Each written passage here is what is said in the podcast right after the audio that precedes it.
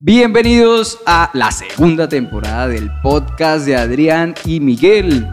Yo soy Adrián. Mi nombre es Miguel. Y hoy tenemos, bueno, hoy no, a partir de este episodio. Que no sabemos si va a ser el primero o el segundo o el tercero. Bueno, igual a partir del que sea, pero... Va a ser random. A partir de esa temporada vamos a tener invitados. Y hoy estamos muy contentos porque tenemos a una persona, Miguel, que yo conozco desde hace un tiempo atrás, que me conectó eh, el arte y la cultura me conectó con él. Y es una persona que cuando yo me siento a hablar sobre cualquier tema, siempre eh, él saca muchas cosas cultas, muchas referencias bibliográficas. Y, Por primera vez nos traigo a alguien culto. Sí, exacto. Es como, wow, esta, por fin hablo yo con alguien culto. Eh, a veces lo humilla uno con todas esas cosas que se ha leído, pero bueno.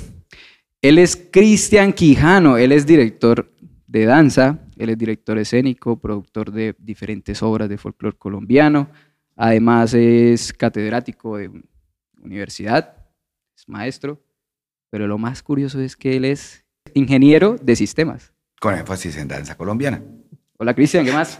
Hola Adrián, muchísimas Hola, gracias. Bienvenidos Bien. a nuestra segunda temporada de nuestro podcast. Muchas Muchis- gracias por aceptar nuestra invitación y pues bienvenido. No, ni me ha faltado. Muchísimas gracias a ustedes por esta oportunidad de conversar, de tomarnos un buen café. Bueno, me lo voy a tomar yo.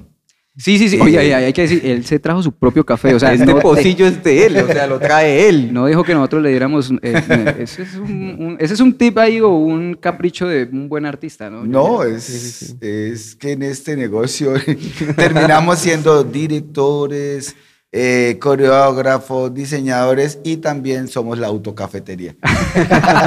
Oiga, pues vea que a raíz de eso es el tema Sí. de, de- de este episodio. Porque yo quería ahondar un poco en los que nos dedicamos al arte, los que hacemos arte o los que de alguna manera están vinculados con el arte, con la cultura, de pensar que dedicarse a esto es una travesía. Y entonces queríamos exponer el tema de la travesía de hacer, de hacer arte en Colombia. Pero a- a- arrancando por lo siguiente, Miguel, o sea, ¿qué lo motiva a uno a hacer arte? Primero que todo. Uf, pueden haber muchas cosas que lo motiven a uno a hacer arte, ¿sí o no, Cristian? O sea, demasiadas motivaciones y también inspiraciones, porque a la larga uno resulta estando aquí es porque algo le inspiró a uno, sí, pero La razón no fue. La razón no fue. Exactamente, sí. Uno ya sabe que cuando uno se mete al arte, no hay ra- la razón no fue, no, no fue una de ellas, sí.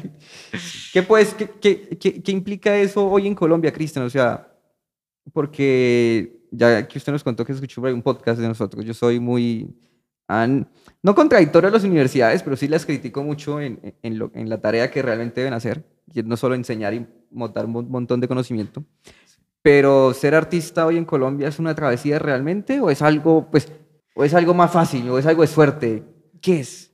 Pues yo primero diría que, ¿qué es lo que uno quiere? Sí. Eh, ¿a, a qué edad? Y entre menos edad, a- ¿en qué mes del año? ¿Qué es lo que uno quiere?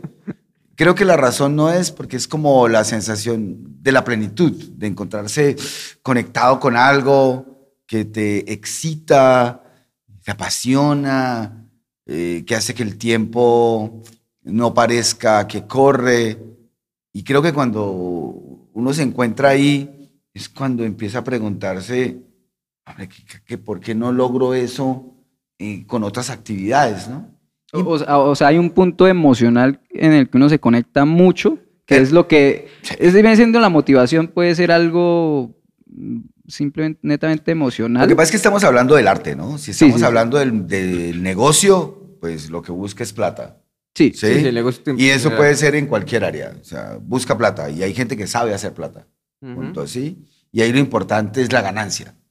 Pero quienes mm, nos lanzamos al arte, que lo fuimos encontrando, ¿sí? aunque no fuera algo de la casa, porque mis papás no practican ninguna disciplina artística, en mi familia prácticamente nadie.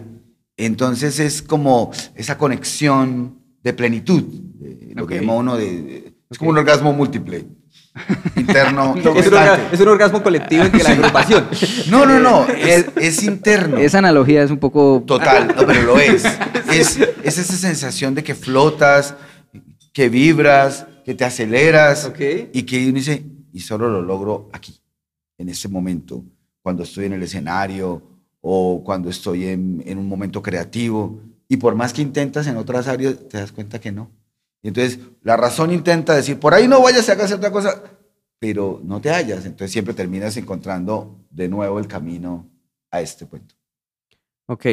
Siempre que uno está, a mí siempre me ha causado una curiosidad y es que justo en el momento, y, y comparto eso de Cristian, porque la sensación, me acuerdo mucho que en mi concierto de grado en la universidad, ¿sí? tocando violín en un cuarteto, yo me acuerdo la plenitud increíble que uno siente cuando va a acabar y cuando la obra se está terminando y uno dice, wow, todo lo que acabó de suceder. Es realmente yo creo que, y actualmente que yo me dedico a hacer código y a hacer otro tipo de cosas en tecnología, eso no lo da. Esa plenitud tan increíble interna que Es uno un siente. éxtasis, O es que sea, es un o sea, o sea, si yo, pon- si yo le pido un ejemplo, desarrollar de pronto una página web o una aplicación, lo que sea, algo complejo, chévere, que usted dice, ah, qué reto tan bacano, no lo equipara a lo que, lo que sucede No cuando es- usted terminó sí, de no es, presentar para, la no es obra. para nada equiparable porque cuando uno está en código uno está solucionando problemas. a pesar de que son dos pasiones, porque eso Claro, a mí me es pasa, pasión. pero es que en código, en código pasa que cuando usted soluciona algo y logra como, uff, lo logré, es como, yo lo relaciono como cuando uno está en baile, puede ser, uno tiene que hacer un paso complicado y, uy, por fin, lo, logré el paso. Sí. Pero solo eso. En, Ok. co- en código pasa eso, o sea, lo logré, solucioné y funciona y ya lo puedo poner. Pero así como tenerlo en un todo, no. Y eso es lo que sí ofrece el arte. En el caso mío de la música, y creo que en danza pasa lo mismo. Y entonces, y entonces yo diría que eh, esa travesía, pues yo no lo veo tan malo llamarlo travesía. Es un camino, no es que diría por ahí, los caminos son sinuosos. Y creo que decía, creo que usted está atravesando por caminos sinuosos, creo que decía algún eh, de los espectáculos de Lelutier. Eh, y en últimas era, uno va, es como, no hay un camino, ¿no? de por sí afortunadamente, creo yo, no hay un camino, que, que es que yo empiezo aquí, termino allá, eh, o como diría McNiff, entre este punto y mi punto final está todo el lateral y ahí está la vida. Entonces uno va como eh, eh, en ese, a medida que construye, va girando y en ese movimiento que puede ser, que todo el mundo piensa que es recto, pero que en realidad está lleno de curvas, porque las rectas son además muy peligrosas, eh, tiene curvas, tiene quiebres, tiene tiempos más lentos, tiempos más acelerados, tiene niveles más alto, más bajo. Y lo que uno encuentra maravillosamente es que en realidad no hay una ya, sino que a veces te volteas y ves es el camino que va quedando construido y creo que eso es. Bueno, ya que se voltea, eh, hoy queremos decirle que estamos grabando desde la Casa Navegante de Oscar Gómez y de fondo nosotros tenemos la exposición de Iván Heredia. Así que Silva. Iván Heredia Silva, sí, sí, sí. Eso igual lo vamos a dejar en los créditos, pero este escenario está muy chévere, este set de hoy, de este episodio está muy No, y además inmersos, inmersos como en el arte, no solo Estamos hablando. inmersos en el arte. Eso, eso, eso me parece muy En chévere. medio ¿no? de- Porque, porque igual que, ya que el autor nos permitió pues, tener aquí los cuadros de en, el, en, el, en, el, en el background, sí, exactamente lo que dices, estamos enredados de arte, ¿sí? Oye, ah, ya que hablamos, listo, ya, ya expuso de la travesía, es un montón de cosas y no es algo malo, bueno, pero ahora hay tres escenarios de esa travesía. Yo le pongo el primero. La travesía, primero, de decidir estudiar arte. Esa travesía. Tampoco la implica- razón. No, no, no, no estoy. y no- menos la de la familia. no, eh, eh, ahí donde voy. No estoy preguntando el motivo, sino lo que hay que atravesar. Entonces, ¿qué atraviesa uno al primero decidir estudiar arte? Quiero, quiero, quiero, y quiero también llegar a un punto chévere porque pues, hoy me enteré que Cristian es ingeniero de sistemas. No, mira, Ah, por eso, Nosotros tenemos el, el la travesía al contrario. Él estudió. Es por eso, es que estudió artes Es que aquí hay algo, mire, curioso. Vamos a, vamos a recapitular O sea, porque los yo- que llegaron. Yo, Estudió arte. Por- no, espere, por Yo eso, espere, espere, espere, espere, espere. Los que llegaron a la segunda temporada, que no se han pillado la primera temporada, van a conocer un poco de cómo nosotros estamos hablando de cosas como el arte, sí, y, y- pero nos relacionamos diferentes, en carreras diferentes. Miguel, ¿ustedes? yo soy qué? Yo soy Miguel. No, pero ¿De profesión? Y ahora es Miguel. No, yo soy, y ahora es Miguel, Exacto. Miguel es de profesión. desarrollador de software. ¿De profesión? Sí, pero Esa es mi profesión. Listo, pero yo Miguel haya estudiado estudió- otra cosa es otra cosa. Pero Miguel estudió. música. Listo. Yo estudié ingeniería agroindustrial, pero me dedico a hacer negocios con el arte. Y aquí el señor es ingeniero de sistemas. Con énfasis en danza. con énfasis en danza con- colombiana. Bueno, entonces, ¿Cómo ¿qué- fue, esa, ¿Cómo fue esa decisión? O sea, ¿cómo es, una, ¿cómo es la decisión? Porque yo lo tengo al revés. Mm. Yo entré a arte y tal vez, voy a decir que de pronto la razón. Me dijo, váyase más bien por ahí. Con usted fue diferente, con usted la razón dijo, váyase por ahí y después fue arte. ¿Cómo fue eso? ¿Cómo No, llega uno a eso? Lo que pasa es que depende también de las condiciones, a veces socioeconómicas Por supuesto. y posibilidades reales. Digamos que hace muchas décadas estudiar arte, que era todavía más limitado que ahora, estaba destinado a, a- a familias que tuvieran una capacidad económica posible. ¿sí? De por sí no había mucho ni siquiera en el territorio, entonces había que irse. Eh, esa no era una opción para mí. Entonces yo en el, sí quería estudiar como una licenciatura en danza y teatro, pero pues era totalmente inviable. Entonces, recuerdo a mi padre que dijo, no, pues es- estudie otra cosa. No dijo afortunadamente estudie algo que valga la pena, pero dijo estudie otra cosa. Y, Sí, pero me lo dijo de otra forma. Dijo, y, se mete a un grupo ahí, a la- cuando eso estaba todavía en la escuela departamental y tal. Y yo dije, pues sí, yo no era muy miedoso, no era como eso de yo me voy solo, cojo la mochila y arranco, no. Entonces entré eh, a la UIS a estudiar ingeniería y al tiempo intenté lo de la escuela departamental, no me recibieron. Eh, entonces dije que me iba a juiciar y estuve como un año y después empecé otra vez con la dinámica de estar en grupos de danza y, y ya, lo demás ha sido una gran, un gran deseo de aprender, la autoformación, eh, la lectura, la reflexión, pienso yo, y, y compartir en muchos espacios con mucha gente. Durante esa época, ¿qué fue travesía? O sea, ¿cuál, ¿qué fueron los retos ahí en esa... De, de- de doblegar el tiempo entre estudiar una cosa y No, no, buscar, ¿o el- lo verdaderamente difícil de decisión era no defraudar a mis padres, Ah, ok. porque pues veníamos de, de una familia que le, le- le tocaba muy complejo, muy, muy, muy complejo, eh, y entonces digamos que yo tenía accidente en la vida, yo tenía hasta un Andrés Bello ahí, mi padre, él, él- él todo eso le encanta. Entonces esto, claro, él- esperaban como otra cosa, ¿no? Entonces, que el hijo mayor, eh, eh, la posibilidad de avanzar, eh, Claro. eh, le dé por bailar esto, a ver, entonces no. Además, porque eh, eso no iba a dar, punto. Y el ingeniero allá bailando. Sí, el ingeniero. sí, sí. Ingeniero, ¿cómo baila bien? Exacto. Es más, mi papá siempre me decía así, ingeniero, todo el tiempo. Ya dejó de decirme Cristian, me decía ingeniero todo el tiempo. Era un azote de psicológico. wow. Entonces creo que lo difícil fue eh, volver a bailar. Ok. Eh, eh, los dos primeros años de la universidad yo estuve alejado y tratando de que no, eso ya había sido una etapa como negando, como negando algo que, que, que me, que me golpeaba mucho por dentro. Entonces creo que fue lo más difícil de la travesía. De ahí para allá ha sido una cuestión de tiempo, pero es que eh, trasnochar ni multiplicarse se siente cuando quieres hacerlo. o sea, Sí, al final. no duele por decir algo. No, se cansa normal, pero no. Y Miguel, que estudió música, ¿en- ¿qué travesía hubo ahí en decisiones? ¿También familiar? Eh, no, yo creo que mi familia al final siempre me apoyó en lo que yo quisiera estudiar. Sí, eso yo no tuve, tuve la gran. Solo tuve alguien que sí me dijo que "Ay, uno siempre tiene familia que le dice de que va a vivir. Debe haber uno. Sí, si no hay uno, no es familia. Sí, pero sí sucedió de esa manera. Eh, no fue tanto la travesía, sino la travesía fue haberme, o sea, metido en música y tal vez empezar a sentir que al final yo decidí salirme casi que, no del arte, porque igual estamos hablando de arte y uno- el arte tiene muchas ramas, ¿sí? Era por el simple hecho de que el tocar como tal y esa presión que uno tiene como concertista, Como instrumentista. como, instrumentista, o como un solista de baile, o como le pasa a mi hermano a los de ballet clásico, Mm. sí, que es de las disciplinas en danza, creería yo que más de, de mayor nivel físico que se requiere, creo yo. Hablemos de aquí para allá. que tenga cuidado con lo que dice. No me vaya a decir ahora que es que la música colombiana contra el ballet clásico porque es que porque hagan déjenlos solos. No, es. eh, No, no, pero, pero al final, al final ¿Qué es más difícil, el jardín infantil o la universidad? Proporcionalmente igual. Sí, en teoría sí.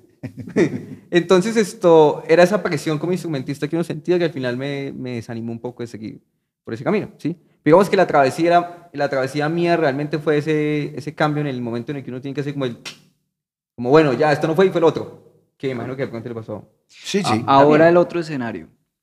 Viene es la, ya usted decidió estudiar y ya pasó la travesía y tal, de todo el rollo. Sí, sí, me gradué y todo. Sí, exacto.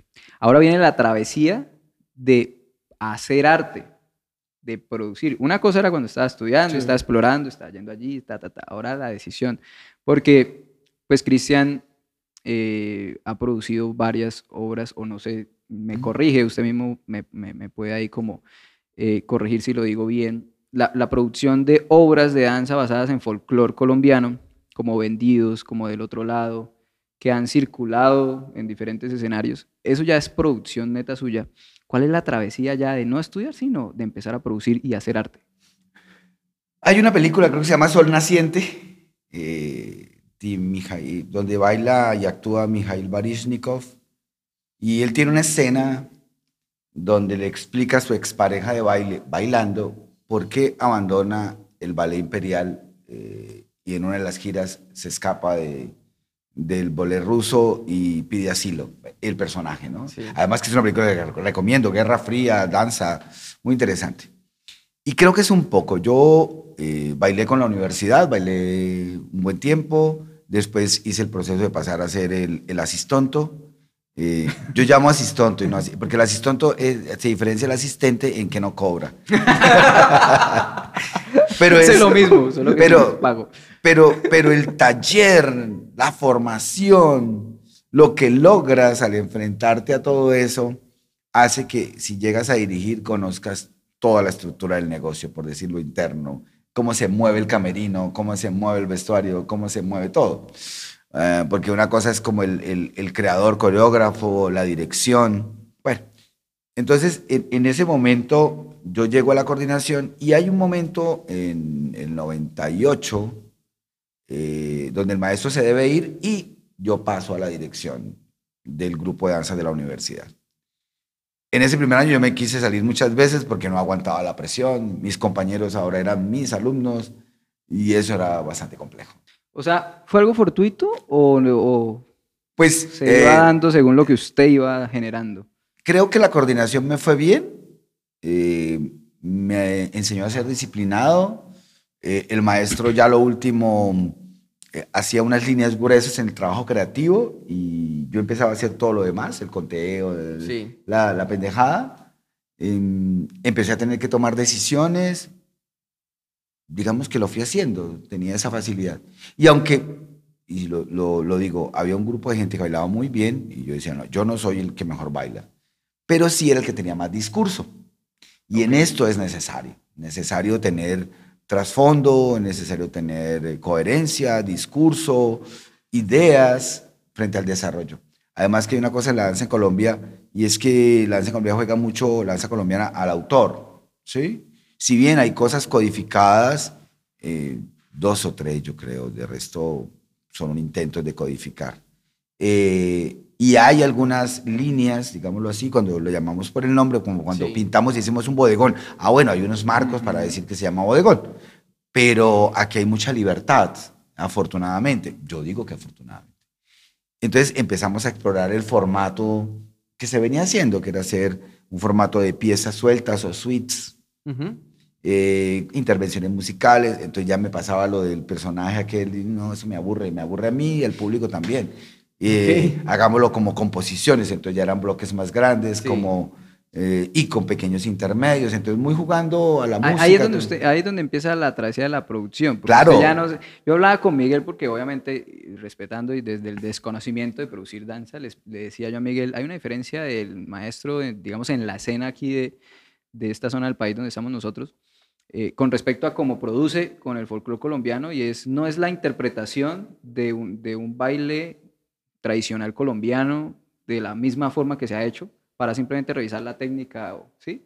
o el vestuario o la forma en que lo hace e interpreta algo que lo ha interpretado todo el mundo, Sí. sino es, a partir de eso es la creación de obras, ¿sí? la creación de, de unas escenas, de unas historias basadas en folclore, ¿sí? Claro, toma que elementos. es como el elemento que lo diferencia a usted. Hoy en día, cosas como Vendidos, que es una adaptación a partir de una novela histórica, eh, del otro lado, que es como la reflexión un poco del territorio, eh, Hospital de Sangre, que será una cuestión también eh, de, No, por temas, ese título, de temas históricos.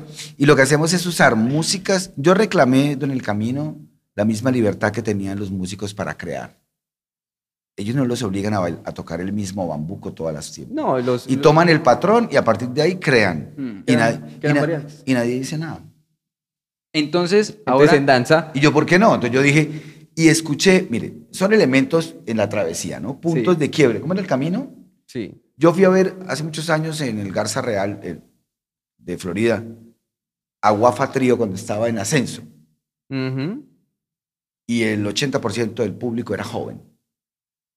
Entonces me hice la pregunta, ¿no? ¿El problema es la música o es el formato? Las formas en que se comunican. Porque ellos están tocando música colombiana, pero el 80% de los que están aquí son jóvenes, muy jóvenes.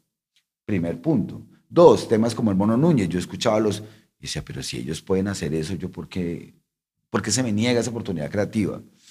Tres, la pintura. Eh, digamos que un autor ya usted no dice eso es un cuadro, sino eso es un Kandinsky, eso es un Goya, eso es un, es un Van Gogh. Van Gogh. ¿Por qué? Hay una forma que va desarrollando el artista Claro. que empezó, como todos, aprendiendo la técnica. Y yo decía, no, pues algún día me gustaría que viera y dijera, eso es un Cristian. Ah, bueno. Pero ahí está el punto. Y Oiga, pasa- chévere, chévere, chévere, pero- chévere No, ahí. y hoy en día pasa con los compañeros del área, dicen, eso es muy suyo. Y la palabra ella dice, eso es muy, muy suyo. Entonces ahí está la travesía en la producción. Claro, claro. Hasta llegar a encontrar ese punto Sí. propio. Es, es como lo que ves, lo que imaginas y lo que siente tratando de alinearse. Exactamente.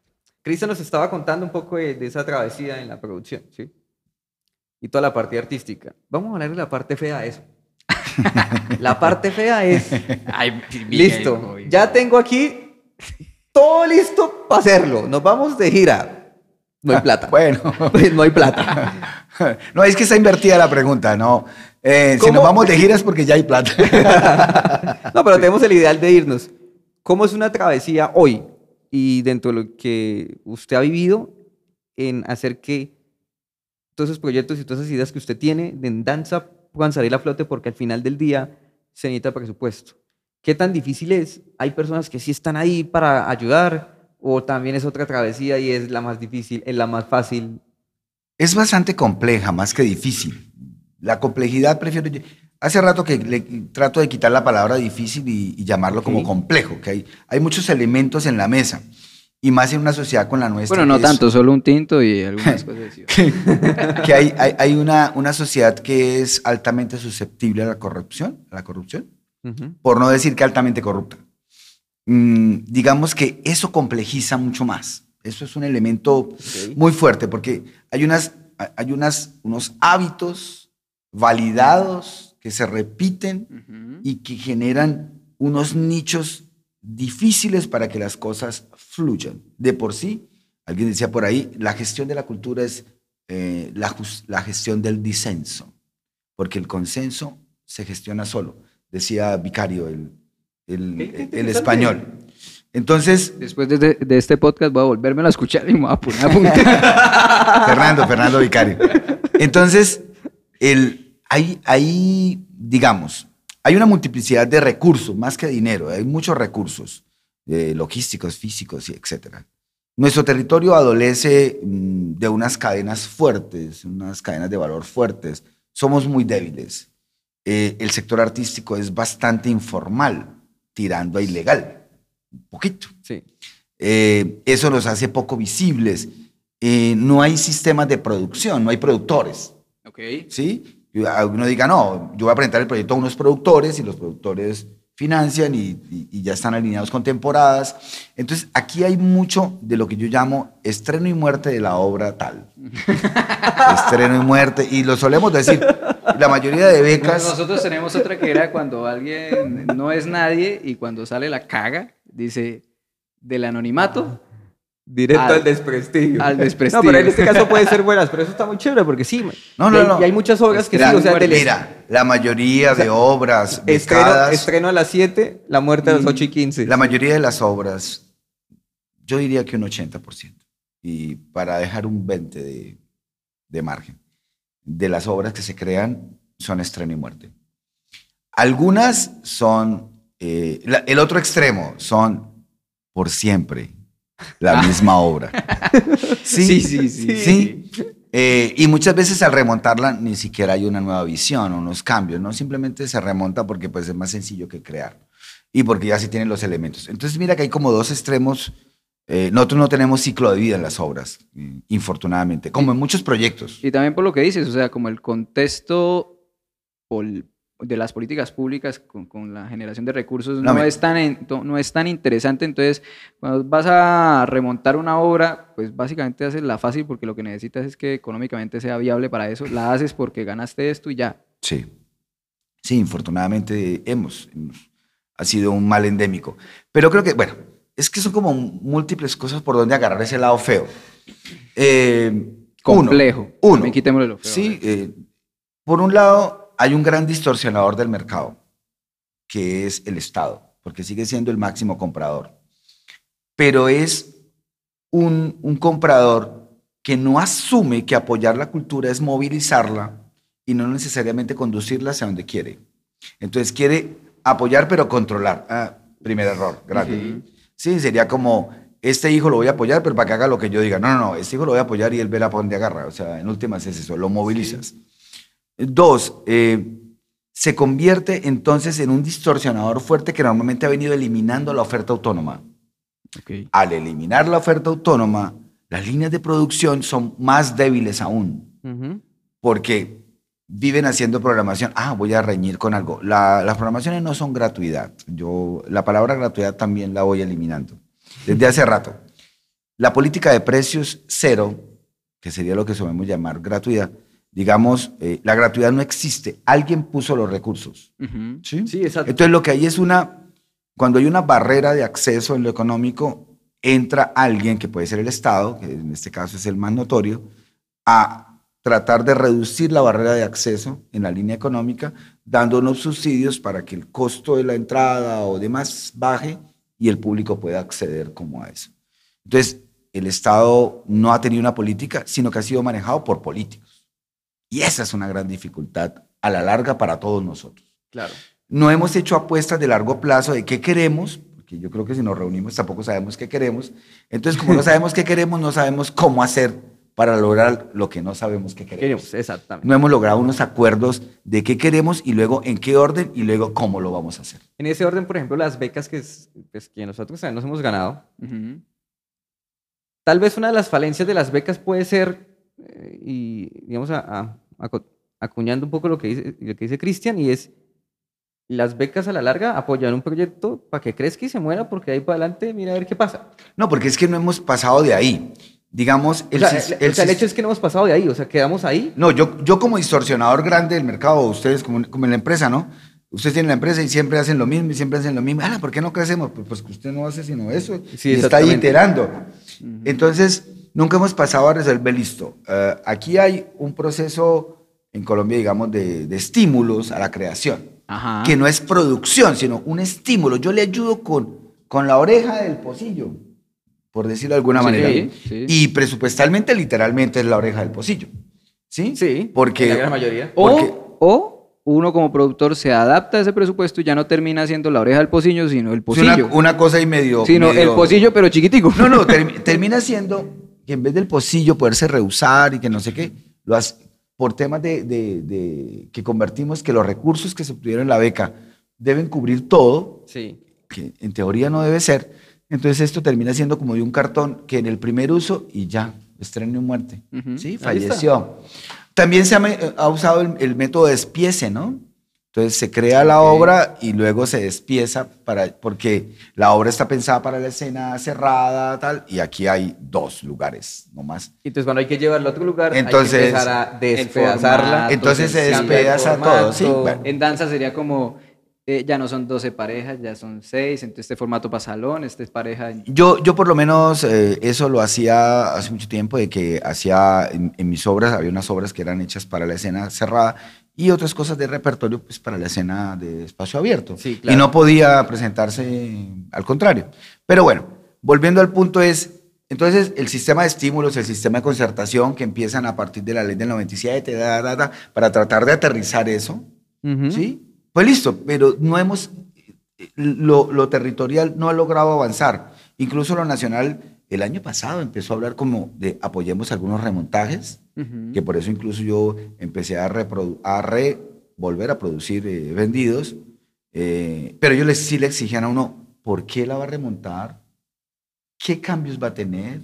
¿Por qué vale la pena? O sea, para que uno, yo creo que más que para ellos, yo, es para uno preguntárselo, ¿no? ¿Es ¿Vale la pena esta vaina o no sí, vale? Sí, porque al final, sí, exactamente. Y muchas de las becas lo que hacen está en una retrospectiva. Porque sí, decir, uno mismo, o sea, des- y- decir y que no se... hacer una retrospectiva para Que uno se lo pregunte. Uno se lo pregunte como, oiga, sí tiene razón, ¿y por qué vamos a volver a hacer Claro, esto? ¿Por qué nosotros no, hacemos esto? Pero entonces uno, ahí va también que hay, hay, hay obras, hay, hay productos que valen la pena sostener, porque es como decir, y perdón Beethoven, ¿y por qué vamos a remontar la novena de Beethoven? Hermano, porque es un referente, porque Claro. es un punto culmen de un proceso, porque es un inspirador, lo que sea. Bien.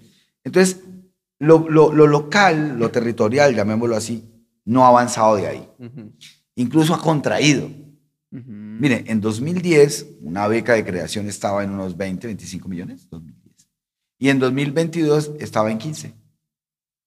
Ya, se ha O sea. Una beca de remontaje ahorita. No, no, no, una beca de Bueno, no, creación. No, beca sí, por eso, por eso. creación. Y ahora 12 una de años- remontaje, ¿cuánto? 12 años después tenía menos. Cuando recordemos que las artes tienen un mal endémico.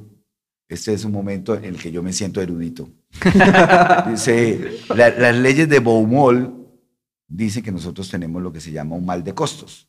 Sí. ¿sí? Y entonces todo nuestro sistema, todos los recursos van subiendo y nosotros no podemos subir los precios de boletería a ese ritmo porque nadie podría ir, no lo podemos cargar. Entonces imagínense un sistema de becas que arrancó con 25 por allá en 2010, 12 años después va por debajo. Va por 10. Por ¿sí? 15. Y el año antepasado estaba por 5. Pero viene la dificultad de que muchas personas hacen esto exageradamente recreativo. Y sí hay una dificultad, yo no sé si como ustedes mencionaban en algún programa, de que es que como es emergente, no es emergente. Digo, pero sí debe haber, como en el arte, y eso es un foco de corrupción, infortunadamente, ¿no? Entonces, ¿cuánto cuesta esto? Este cuadro. Entonces, realmente no hay un mercado. Entonces, en lo público, alguien puede decir, no, pues vale 5 millones porque es lo que le queremos dar a Miguel. Ujú. Y el otro dice, no, vale 20 porque tenemos que darle 15 a Adrián. Sí. Gracias, a mí siempre me toca más.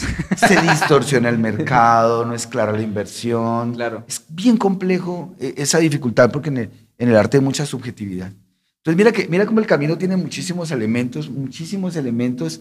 Eh, muchas de las compañías o agrupaciones pues no están establecidas formalmente porque además también generan unos costos. Aquí no hay unos circuitos de programación eh, medianamente permanentes, recordando el podcast, la dificultad que se tenía cuando, cuando las instituciones locales de cultura, pero más que las instituciones, porque ese es el brazo ejecutor, Sí. es el alcalde de turno, el gobernador de turno, el secretario de turno, entran con unas ideas creativas. Ah, Entonces, lo que pasa es que no hay... O, empiezan a invadir los espacios comerciales de los que son No, es que- productores artísticos es que, es, es y que le quitan la- el comercio. La idea creativa es, Ana, Ana- Ana, Ana María Ochoa Gautier decía, apoyar la cultura no es conservarla, es movilizarla. ¿sí? Entonces hay unas, yo puedo con la planeación y demás reducir la incertidumbre, pero no la puedo eliminar.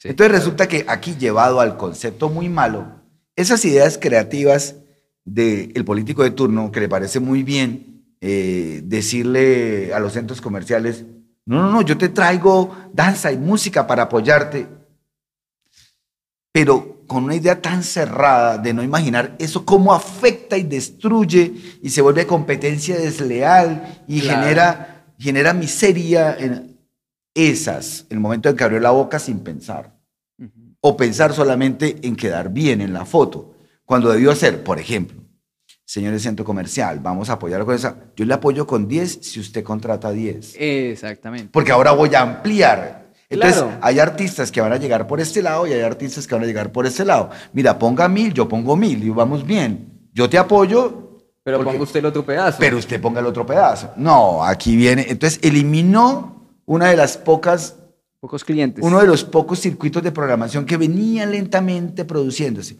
Porque aquí estamos, aquí tenemos eh, los dos teatros grandes, que es el de la Universidad y el Santander, que, que no pueden, no podrían contratar eh, a todas las agrupaciones, porque además es un perfil muy particular de teatros. Y cerró Corfescu, eh, que era el otro que podía dinamizar, y que lo estaba haciendo Claro. con modelos interesantes y ya, apague y vámonos. Entonces, las obras no tienen posibilidad de... Entonces, volviendo al punto. Hay un estreno, pero no hay la posibilidad de un ciclo de vida Ok. complejo. No hay producción, entonces ese ciclo de preproducción, producción, postproducción, circulación, explotación, que debería ser, O sea, no hay una, lo que usted La ahorita, curva, no hay- el ciclo de vida. no hay. y no hay una cadena fuerte. Sí. O sea, el problema realmente es que tenemos, a veces... Y también Mire, lo más fuerte es la música y ustedes saben que aún así es difícil. Sí, o sea, la, la cadena, de la o sea, la cadena de valor de la música tiene mucho más eslabones y digamos que son mucho más llevables. En otras áreas es, es, Más difuso. es Pero muy ente- difuso, o sea, porque, Sí. porque no están, ¿sí? Y cuando nosotros, a nosotros nos pasaba algo, y ya para entrar un poquito a las becas, que imagino que Cristian se presentaba becas, a mí algo que me causa mucha curiosidad y es que cuando uno va a revisar becas, uno mira las becas de música a hoy. Ah, sí, exacto. La beca a nivel, estamos hablando de becas a nivel nacional, ¿no? La Sí. que más plata son 15 millones. La que más dinero da.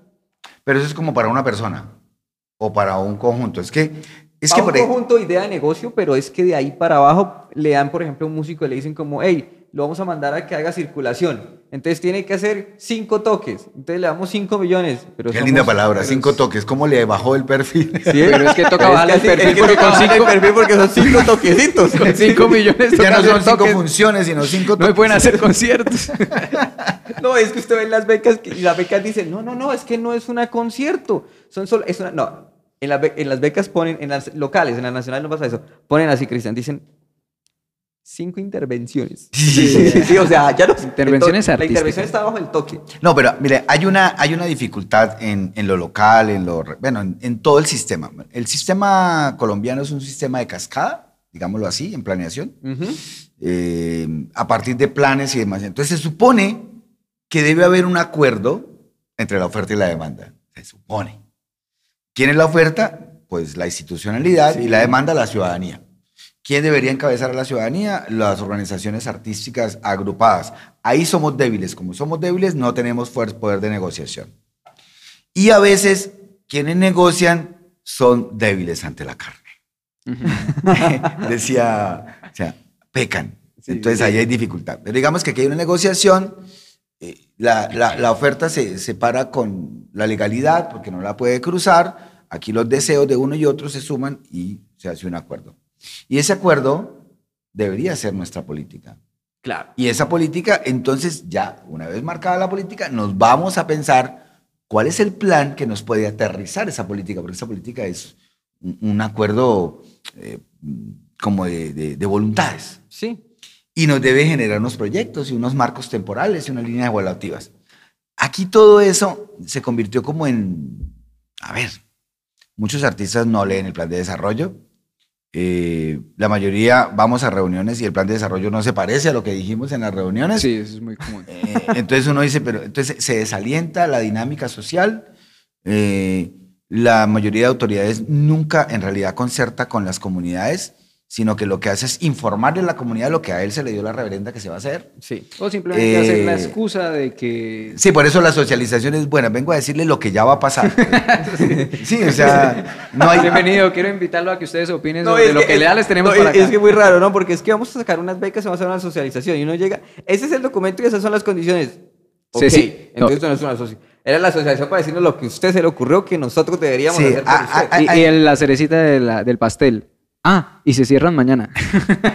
Bueno, eh, es- ese es algo de, la dinámica de otros sectores que, a veces nos alcanza y es eh, la opacidad, eh, sin decir que la transparencia sea lo mejor. Según Byung-Chul Han, diría que es peligrosa.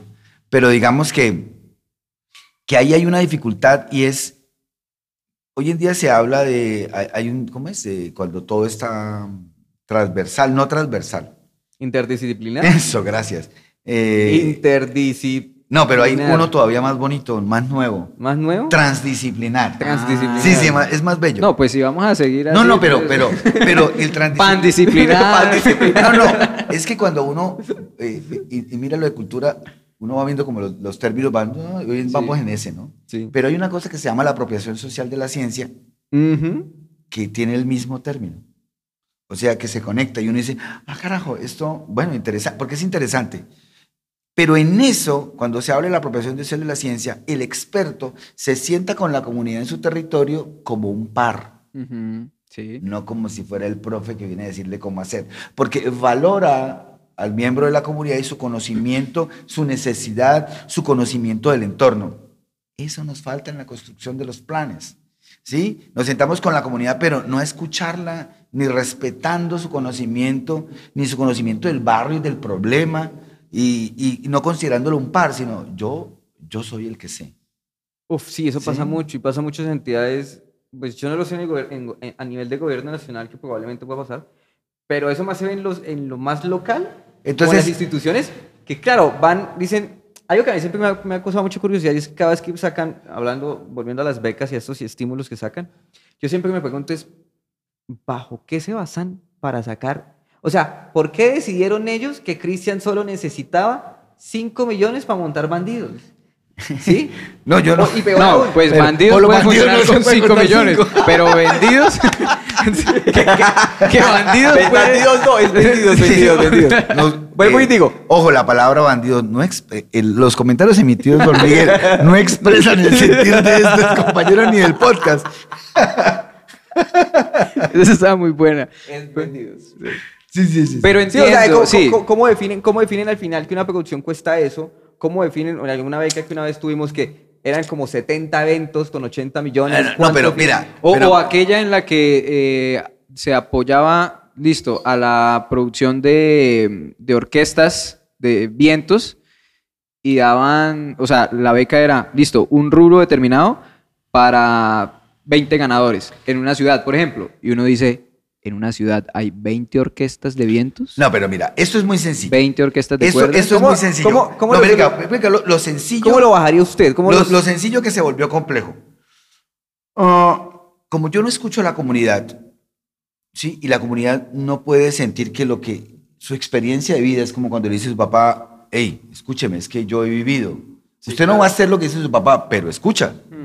¿Sí? Entonces, luego, ¿qué hay? Hay una dificultad de empoderamiento de la comunidad, hay una dificultad enorme de sostenibilidad, no hay conexión con el proyecto, el proyecto es un estéreo y muerte, se metió plata aquí, murió, terminó la alcaldía, lo que sea, y se ¿Qué se hicieron los recursos?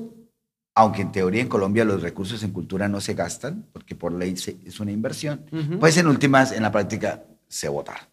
¿sí? Otra luz que se apagó. sí. O otra bombilla que se quemó, lo que sea. en últimas, es como, como eso. Pero aquí la dificultad es que si yo fuera a construir una casa, eh, el arquitecto o lo que fuera me diría, ¿para qué quiere la casa, Cristian? ¿Es una casa para vivir? ¿Es para ir el fin de semana? ¿Es para tener una amiga? ¿Es para tener... ¿Para qué? Eh, como con el carro, ¿por qué ese carro y no otro?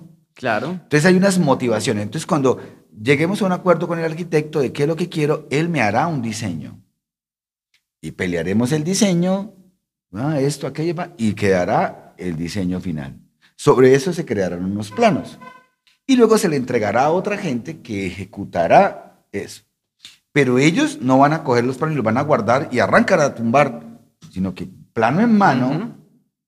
Bueno, en cultura no hacemos eso.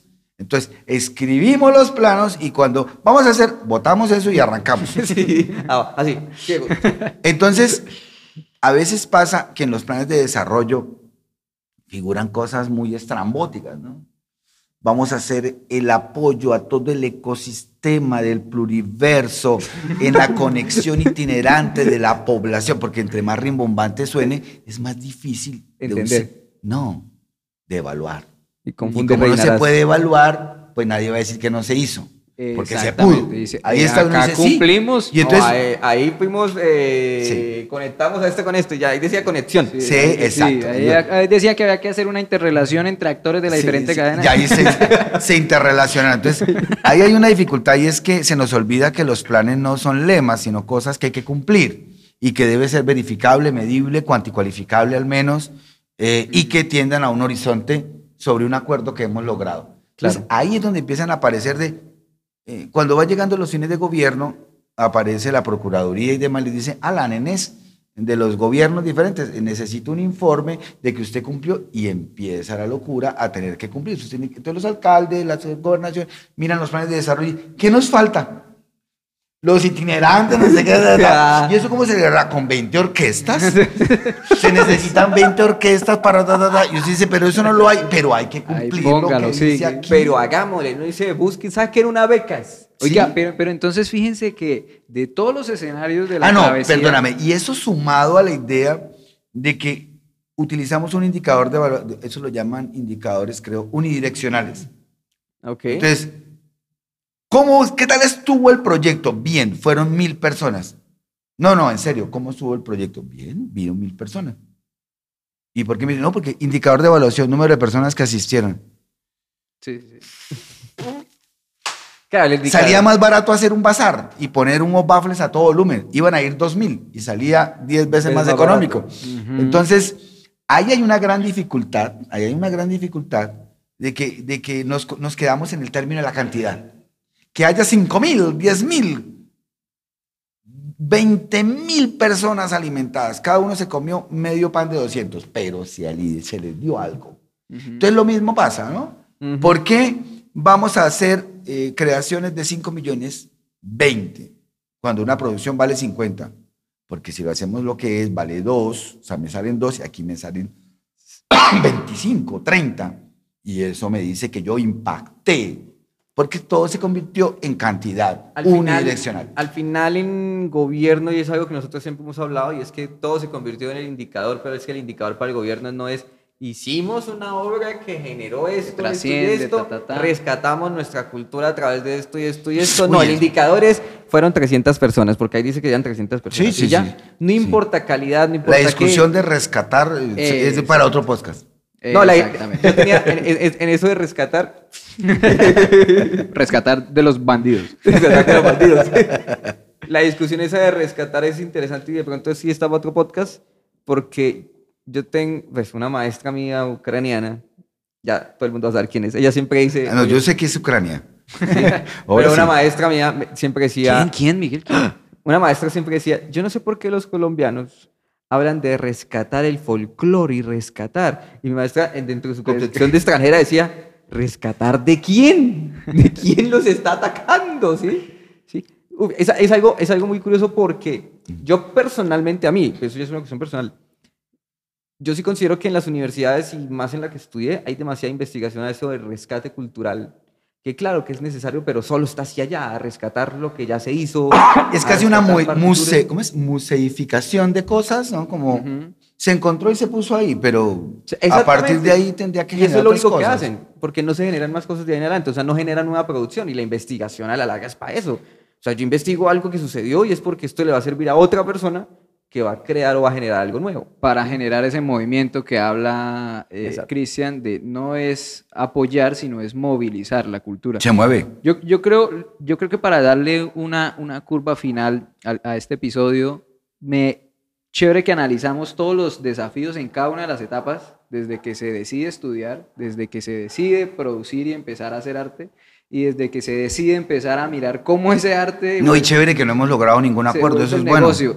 Eso es O como, eso es como la serie, es queda abierta la segunda temporada. Queda abierta la Exacto. tercera, sí, exactamente. Aquí es donde voy yo, porque de todo esto que ya hemos hablado, de todo esto que hemos discutido, no logramos concluir para eh, algo que lleve a decir esto se hace de esta manera, esto se debe hacer de esta manera, no, pero sí nos puede dar algunos visos o algunos eh, elementos para decirle a alguien cómo hacer que su travesía en el arte sea más llevadera.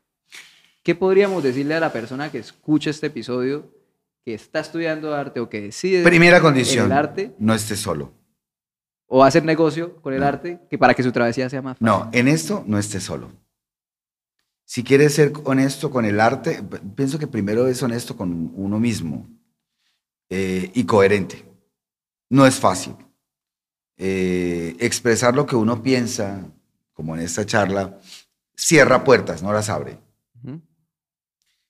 Pero alguna vez escuchando a José Luis San Pedro, eh, él referenciaba a un escritor, Madariaga, y decía, en mi hambre mando yo. Y, y creo que mm, esa discusión nos ha alejado un poco de, de depender tanto del favor o intentar vivir del, de los políticos de turno y demás, e intentar construir de alguna manera a partir de lo que le propones al público. Es un camino mucho más complejo. Eh, yo en la universidad le decía, caminamos un sendero en piedra, pero lo hacemos de la mano. Entonces, no estar solo. Eh, se van encontrando cómplices, personas maravillosas que te van acompañando.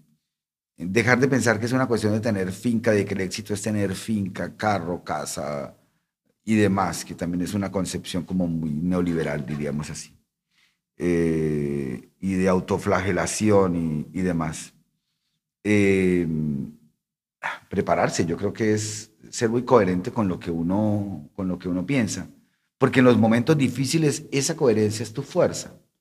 Eh, yo suelo, bueno, y hacer algo también con las quejas, dijo, dejar el, dejar el síndrome del, del misionero.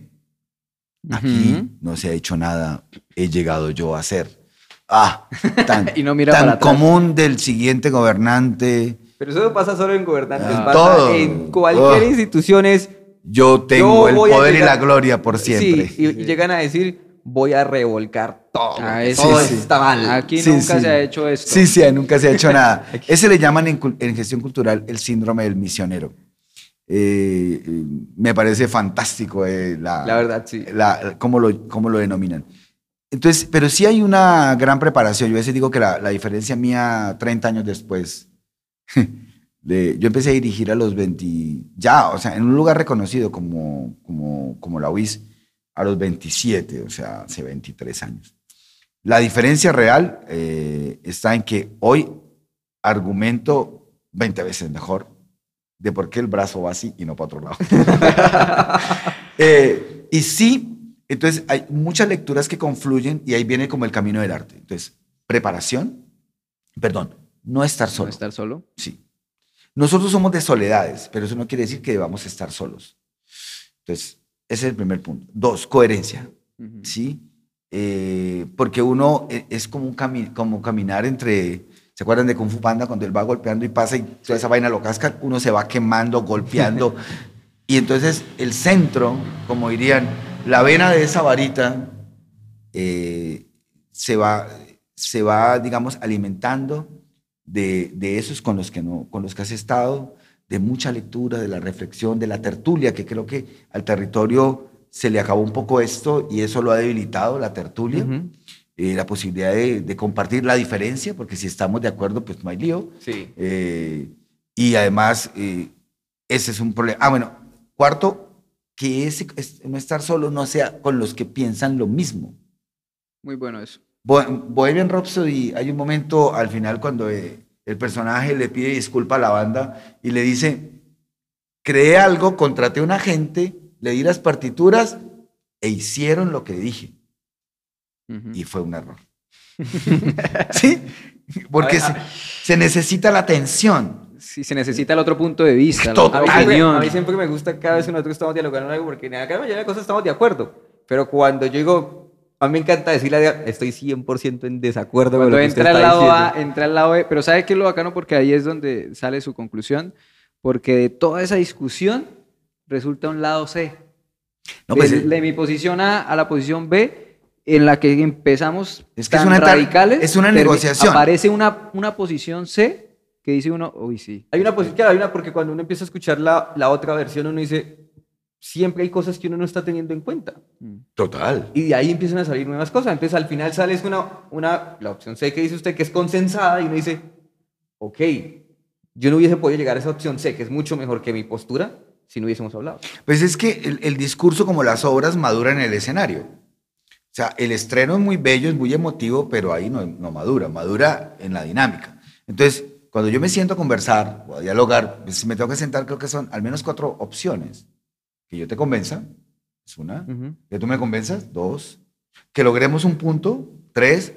Que definitivamente ni por el carajo nos levantamos y nos vamos. Pero cuando uno se va, el cerebro queda sobre todo cuando uno no pudo contraargumentar. Entonces, uno, uy, aquí tengo un hueco en mi discurso. De no supe cómo responder. Entonces, él va madurando. Es, claro. digamos que el, el confrontar, el compartir, el socializar eh, las posturas artísticas y demás, las va haciendo crecer. Y entonces por eso creo, hay que trabajar con otros, pero no pueden ser, si todos son iguales y demás, se crea una secta. Y ya este país tiene demasiadas sectas. Demasiadas. Perfecto. ¿sí? el- la coherencia, para que no empiece uno en la mañana, pero qué horrible esta cama. ¿Yo para qué vivo aquí? Y uno, ¿y ¿Quién arrendó ese lugar? Usted. Y entonces, o, o desocupe, o cambie, o adáptelo, Pero sea coherente. pero, Pero no se quede ahí. Bueno, y el otro, el muro de las lamentaciones, no se quede en la queja. Es que nadie me apoya. Es que sí, eh, en, en últimas, yo a veces siento, eh, eh, es que el mundo no me quiere. No, no lo quiere. ¿Y ahora qué va a hacer con eso? O sea, Ya, porque listo, quererlo. Acepte que el mundo no lo quiere. Ahora, No, ¿qué va a hacer? Porque es que cada vez que tú llegas, tratas de ocupar un espacio, pero ese espacio no está vacío. Sí. Y cada vez que una generación llega y se apodera del sistema, al menos el de baja, el de alta, ese no tiene cambio, pero el de baja ¿sí? se apodera del sistema, viene la siguiente y entonces uno... Y luego estos suben y ah, con la siguiente generación. ¿Y qué es la siguiente generación? Solo los revolucionarios de la anterior. Porque Bueno. usted ya acomodó la casa así y llegó su hijo y dijo, no, para este lado. Pero es que yo me demoré 30 años para acomodar la mesa aquí y ahora usted me la va a voltear. Normal. Entonces... Bueno, yo creo que yo, yo creo que esas, esas recomendaciones son excelentes para que la travesía de hacer arte en Colombia se me olvidó una que utiliza- Ah, tiene una Eh, échela de- porque la travesía es de larga. Fernando Vicario. Dice, un trabajo sistemático y organizado, que creo que eso es fundamental. O sea, nosotros somos normalmente muy dispersos. Digamos, nosotros somos muy presi. Y como que la cabeza medio se ordena, pero, y tenemos una gran capacidad de trabajo. Somos así como casi unos trabajadores orgásmicos. Qué lindo término, cómo me gusta. así como que, ah, y trabaja, y trabaja, y digo, "Pucha". y después como que estoy cansado, no quiero nada. Odio a todo el mundo. ¿Quién soy? ¿Para dónde voy? Eh, entonces, ¿qué nos falta? Eh, Esa codificación de ese trabajo constante. O sea, toda esa energía, irla desarrollando, Equilibrarla. ¿Sí? Distribuirla. para, bien. porque eh, esto es un trabajo de, de maratón. Nuestro- no, el- arte es un trabajo de maratón, de resistencia, de constancia. Entonces, mira que está la soledad, está la coherencia, que es también la formación de uno, el confrontar, el, el proponer, el estrellarse, el reflexionar a partir de eso para generar la experiencia y el lograr organizar toda esa capacidad de, trabajo que tenemos y que tiene la gente, eh, que es eh, fundamental, pero no se organiza. Somos, ¿cómo se llama cuando uno divaga por internet? ¿Cómo se llama? Navegando. Estamos No, navegando. cuando la persona- ¿Golpea? No, cuando dice usted... Navega por internet. No, cuando es malo que usted hace esto y después se va a hacer otra cosa. Procrastina. Ah, está por Entonces nosotros, nosotros tenemos eso, pero en la vida común. ¿no? Ah, no, en el computador, sino en la vida común. Va uno para allá y una mariposa. Y entonces pierde esa fuerza. Bueno, Cristian, muchas gracias. Qué nota de verdad eh, tenerlo en, en- en- en este episodio, tenerlo en nuestra segunda temporada ya con invitados y que ese tema haya sido tan enriquecedor y que nos haya permitido como divisar el camino de la travesía del arte en Colombia y que además el que lo escuche pues le sirva de algo, ¿no? Es lo importante. Pues que por lo menos la pase bien, que guarde un café, un café con nosotros y, Que dure y escuchando. que disfrute. Sí, sí, claro que sí, Adrián. Muchísimas gracias. A Miguel también. Cristian, muchas Ahora es gracias. Miguel, ahora es Cristian. Ahora Cristian. Muchas gracias por, por aceptar nuestra invitación y pues hemos aprendido mucho y espero que todos que nos escucharon también han aprendido un montón. Mi nombre es Miguel. Yo soy Adrián. Y yo, Cristian. Nos vemos en la próxima. Chao. Chao, chao.